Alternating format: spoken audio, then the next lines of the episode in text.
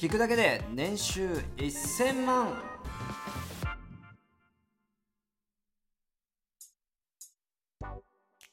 こんにちは、しきです。こんにちは、大です。えっと、まず、あのー更新ずっとしなくてすいませんっていうところが。すい あのーなんで更新しなかったかっていう明確な理由は、あのめっちゃ相場が難しすぎて、中途半端なことを言えないっていうのがまず1と一、あのまあ、上昇、今年入ってからずっとしてたんじゃないですか？うん、1月1日からずっと上昇入ってて、うん。2月の20日ぐらいまでかな。うんうんうん。2月21日ぐらいまで。うん、ずっと上昇入ってたんだけどまあちょっとこの上昇のペースがそのここまで続くのかっていうのとまああの見るだえっとあれかフクロウの方でも、うんあのオープンチャットフクロウの方でもちょこちょこ出してたんだけど正直今ちょっと空気が怪しくなってきてで今日のまあ大暴落があってやっぱ中途半端なことしなくてよかったなっていうのが正解なんだけど、そうですね、まあ、2万5000ドルが一つの目安にはなっていて、うんうん。えー、と去年の8月2022年8月に2万5000ドルぐらいつけてるんですけど、うん。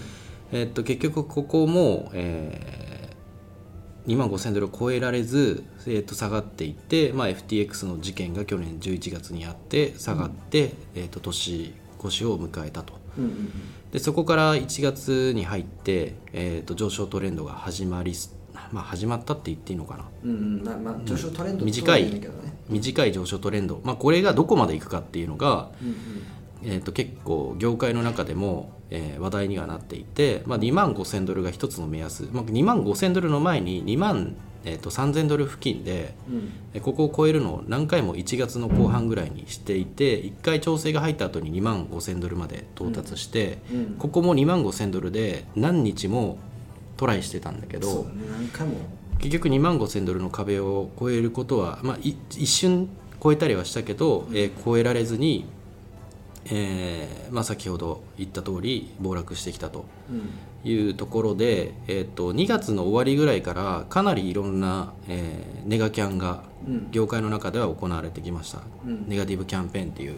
うん。で、まあ、なぜかというと,、えーとまあ、上昇するのは長期的に見ても、まあ、ほぼほぼ間違いないんじゃないかなとは思ってるんですよ。うんうん。で長期でね。そうそう。大きなその海外のクジラとかもうん買い仕込みたいんだけどい今年ずっと上昇してたんで、えークジラたちがうん。買えなかったと。はいはいはいはい。いうのが結構あちこちの声で聞かれていて、うん。このクジラの買い場を作るためにネガキャンが行われてるんじゃないかっていうのが、まあうん。結構一般的な説はいはいです。で今日これから、えー、と3つほどニュースを紹介するんですけどその前に、えー、と2月の後半は、えー、とバイナンスがかなり攻撃をされてました。はいはい。でバイナンスが発行する BUSD、うん。えーこれはパクソスっていうアメリカの会社がバイナンスと共同で一緒に、えー BUSD を発行してるんだけど、うん。えーっとイーサリアム上の BUSD をパクソスは発行しています。はい。1ドルに対して 1BUSD を発行してるんですけど、まあ、これに対してバイナンスが BSC チェーン上の BUSD も、えー、とイーサの BUSD をロックすることによってうん。発行してました。うんうん。これが、えー、と問題があるんじゃないかというふうにうん。SEC が指摘して、BUSD の発行新規の発行を停止するように、うん。えー求めてました。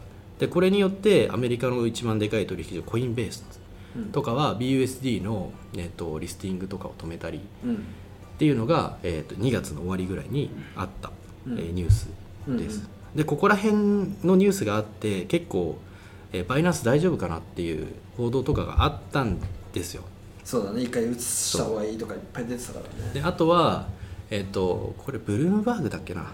ちょっとメディア忘れたんですけどえっとバイナンスの CZ ってどこだっけな、えっとちょっと間違ってたらすみません。ブルブルームバーグかなんかの大株主になってるの。うん200億ぐらい払って大株主になってるんだけど、うん。そのメディアがバイナンスを貶めるような記事を掲載しててうんうんうん。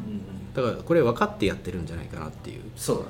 でその記事の内容が、えっと、そのロックされた BUSD の、えー資産を勝手に何千億移動させたみたいな、うん。これ FTX とやってること同じじゃないんですかっていうような記事が書かれってました。でもそれでも相場は下がらなかったんですよ、うん。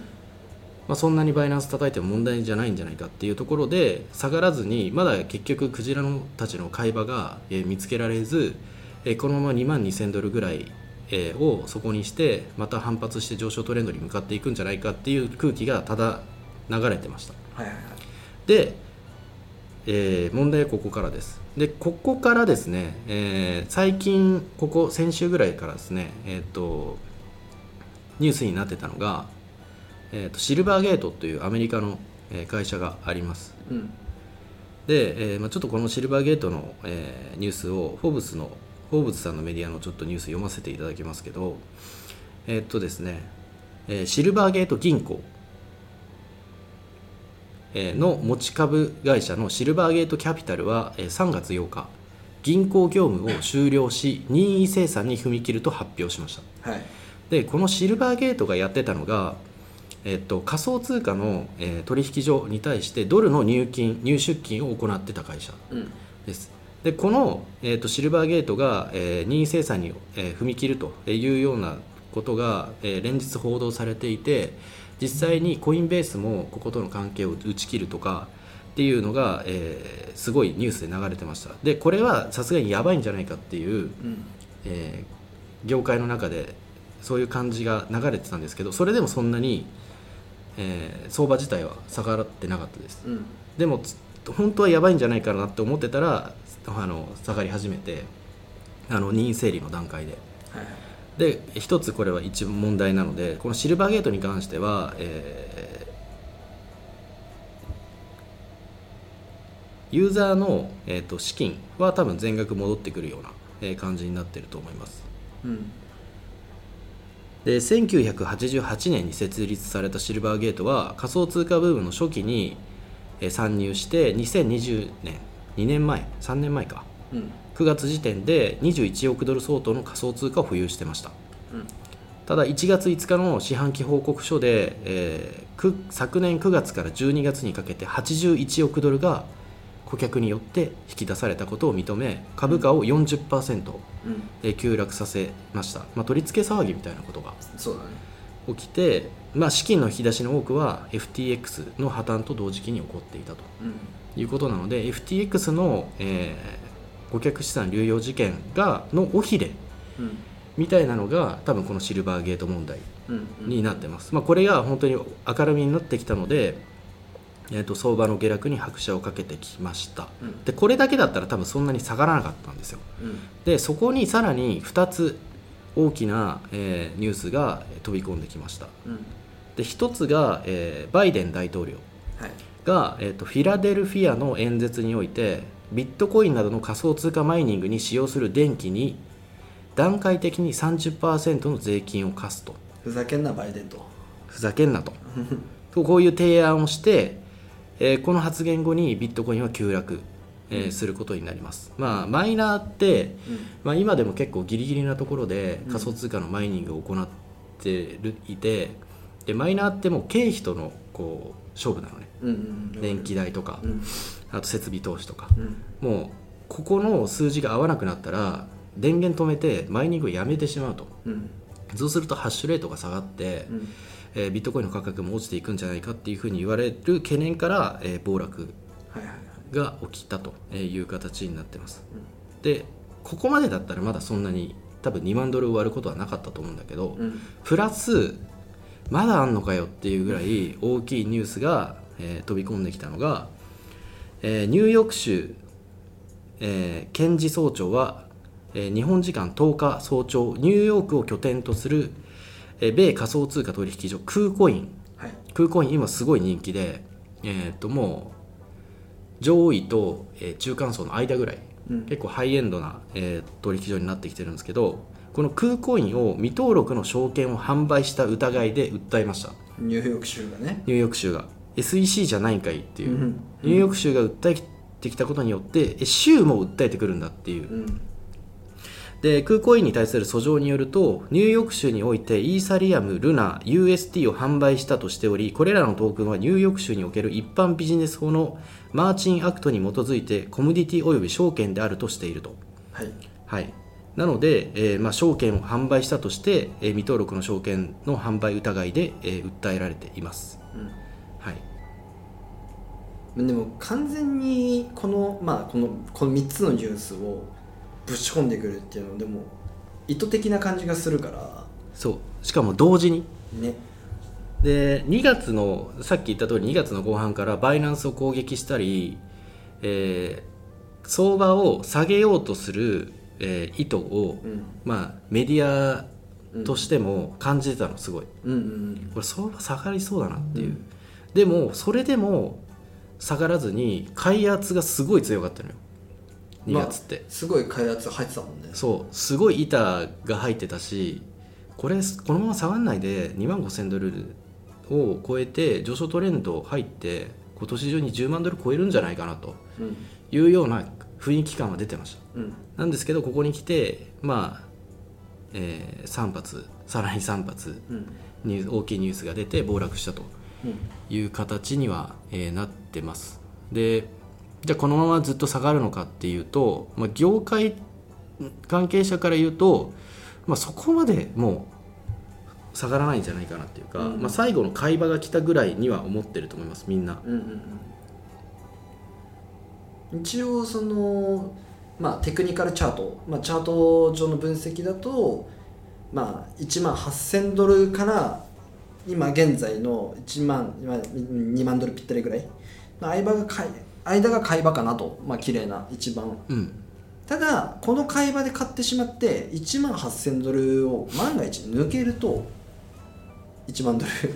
いや1万ドルコースもあり得る1万と思います。6000で1回止まるかもしれないけど、ね、そうですね、まあ、1万5000、5、6000ドルでは1回止まると思うんですけど、さすがにここを下に割ってくるとなると、えーその下も考えないといけないかなっていうような形にはなってます。うん。まあ、対局の週足とか、えーで見るとですね、まだ、えー下降トレンドが続いているような感じにも見えるので、うん。うん、まあ1月からこの2ヶ月間はすごい調子が良かったんですけど、まあ、ここに来てまたもともと3月は、えー、と下がるんじゃないかっていうふうにはうんうんフクロウで言ってたかちょっと分かんない。フクロウではフクロウの現在っていうかまあそのはあれもう2万2000ドルから3000ドルで買い場っうん。ていう情報を流してたはいはいはい。えー、とももっと前。1月とか、えーとじゅえー1月の後半ぐらいの段階で、うん今年は、えーと基本的に旧正月のうん。うん前って、えー相場って下がるっていうふうに言われてたんだけど、今年は旧正月の前に相場が下がらずにずっと上昇してました、うんうん。でこれはここ最近だと,、えーとコロナのショックの時に、えー3月に下がった時がすごいあるのねすごい。うんうんあの時とすごい似てるなっていうようなことを多分どっかで言ってたと思うんだけどうんうんうん。言っていて、まあ、それに本当になったなっていう。うん。ような形なので、まあ、その時の、えっと、相場を見るとすごいその後が分かりやすいのかなっていうような。2000何年だろう？2020年かな？2020年かもしれないですね。2020年の3月ですねここ。うんうん。そうだね、はい。下落してるもんね。はい。で、えー翌年ですね。翌年からトレンドが開始されたっていうようなうんうん。感じですね、まあ、夏場にちょっと上がったりもしてるんですけどまあ2020年の後半ぐらいから上昇トレンドが一気に上がって、えーアースしていったっていう形ですね。で2021年の11月に最高値をつけてるという形です。で今までのその仮想通貨ビットコインのサイクルから言うと、えっと、半減期の1年半前うん。が一番安い時期です。なので、えー去年の11月から今年の3月あたりが、えー相場というサイクルでいうと一番安い時期に当たります。はい。で来年半減期があって半減期の1年半後前後3ヶ月ぐらいが毎回、えー最高値になるっていうようなサイクルをうん。今までビットコインは繰り返しているのでうん。このサイクル通りいくのであれば再来年の、うん、後半ぐらいうん。が最高値を迎えるんじゃないかなと。まあ10万ドルだよねだからね。多分迎えて。そう。えーっとエリオットで見ると20万ドルぐらいうん。最高値が次はいくんじゃないかって言われてます。なのでまああんまりこの暴落を悲観的に見るのではなくて、えー買い場が来たっていうような形で捉えていただければなというふうに思います。はい。であとはそのじゃあどどこで買うかっていうところなんですけど、うん。まあそれ多分頭と尻尾はもう取れないんで。取れないよね。だからその取ろうとしてまあみんなに下手ななんかこうこと言いたくないっていうのもあるんだけど中間がいっちゃうと今なんだよね。今。2万ドル。そうですね。で、うん。3月で、えっと、イーサアップデートが上海アップデートが何日だっけ？と。えーっとまだわかんないですね。3月の、まあ、まあ今日のちょっと冷やしとか、まあ、今週足とかにもよってくるんだけど、まあ、ここでもしも下落が止まるような形だったら2万ドルが買い場かなと。でイーサの上海アップデートって、うん。えーっと実装されるのがイーサにロックされた、うん。えーイーサリをうん。出金するっていう機能がメインなのね。うんうんこれだから 出金して、えー、3 4 0ぐらいの人が1回売りをかけたらまた暴落する、まあそうだねあともう1個だけちょっとやばいニュースが忘れてて、うん。マウントボックスの、うん。えー支払い弁済の支払いがそろそろ始まります。なるほどね。これ相当な枚数なあの何百億とかっていう世界。なので、まあ、例えばそれが重なったら、えーここから、えーさっき言ってたこの1万5000ドルを割るっていう暴落をもしかしたら連チャンできたら、まあ、考えられないこともないかなっていう。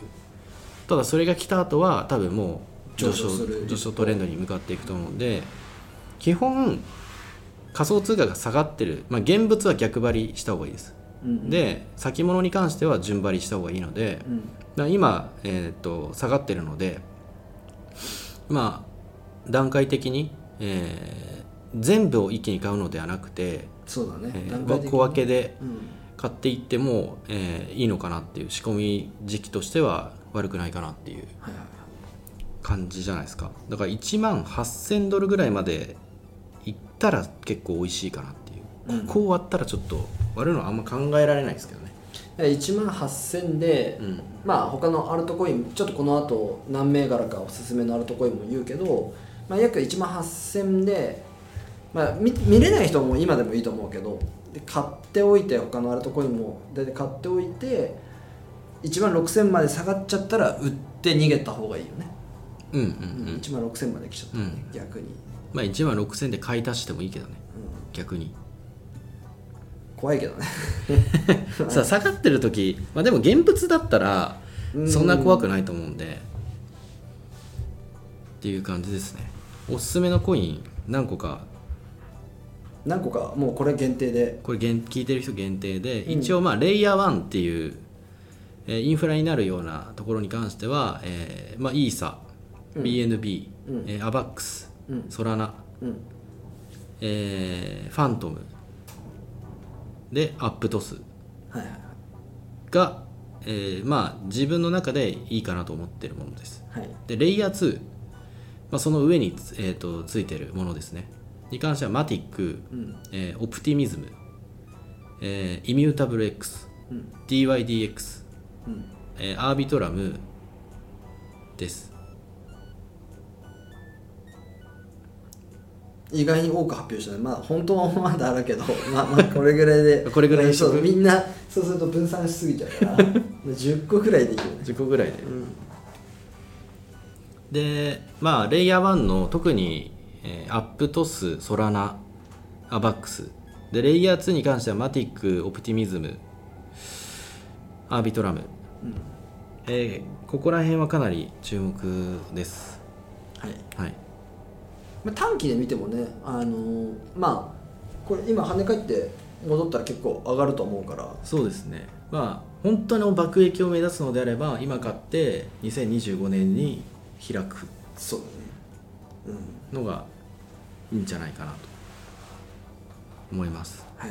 はい、まあ、あとゲームファイで日本で注目されてるあのチェーンだとオアシスっていうのがうん。日本のあのチェーンではかなり来てるんでうん。あのいろんなゲーム会社とかスクエニとかうんうん。ああいうところのゲームの会社とかも入ってきたりしてるんでバリデータとかに。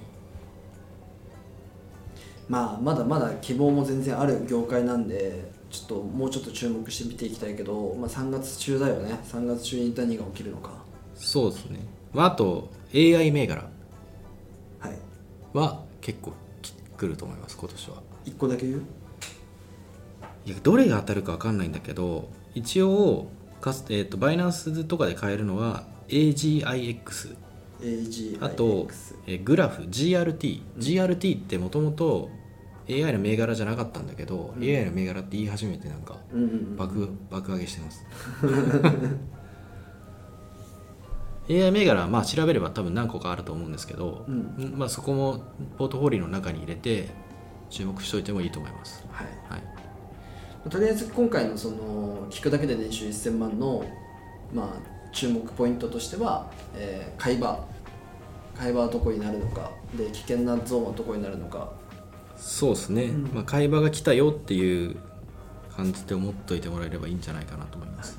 でちょっと更新の頻度があのーさすがにまあ低いので 低いのでちょっとツイッターとかでそうですね、ツイッタースペースとかを使って、えーやっていこうかなとうん。思ってますまあそれはまた順次、えーやるのであれば聞くだけで年収1000万は、えっと、見るだけで年収1000万の LINE コミュニティと、えー、フクロウの LINE コミュニティの2つの方で。はい、言うて200人いるからね、うん、うん、ちゃんとあの説明しなきゃいけないとか説明しなきゃいけないんだけど。まあ現状そんな感じです。はい。はい。じゃあ次またフクロウと見るだけでの方でお知らせはしますので、はいえー今日が3月の10日、えーそうだね、まあ、なんかちょちょうどいいタイミングだったかもしれないけどね。飽きすぎたけど。うん。ままあそうなんだよもちろん。だあの上昇のまんま上昇トレンドになるかって言われたら難しかった難し、しかった、上昇するかもぐらいしか言えなかった言えなかった。で今もうネガキャン来てるから、うん、そうなんでこれが下がってるかっていうのも多分そのあ下がってるわぐらいにしか多分ほとんどの人が思わないと思うし、うんうん。ニュースなんて自分もメディアやってなかったら見に行かないから、うん。まあ、そういうなんか代わりにニュースを紹介して、まあ、それを皆さんが理解してくれるだけでも、まあ、少しためになるかなとはい。思います。僕はあと5時間の冷やしの確定もうここはもうマジで見とかないとやばい。っはい。て感じです。じゃあ次の更新も楽しみに待っててください。はい、はい、よろしくお願いします。はい。またお願いします。はい。ありがとうございます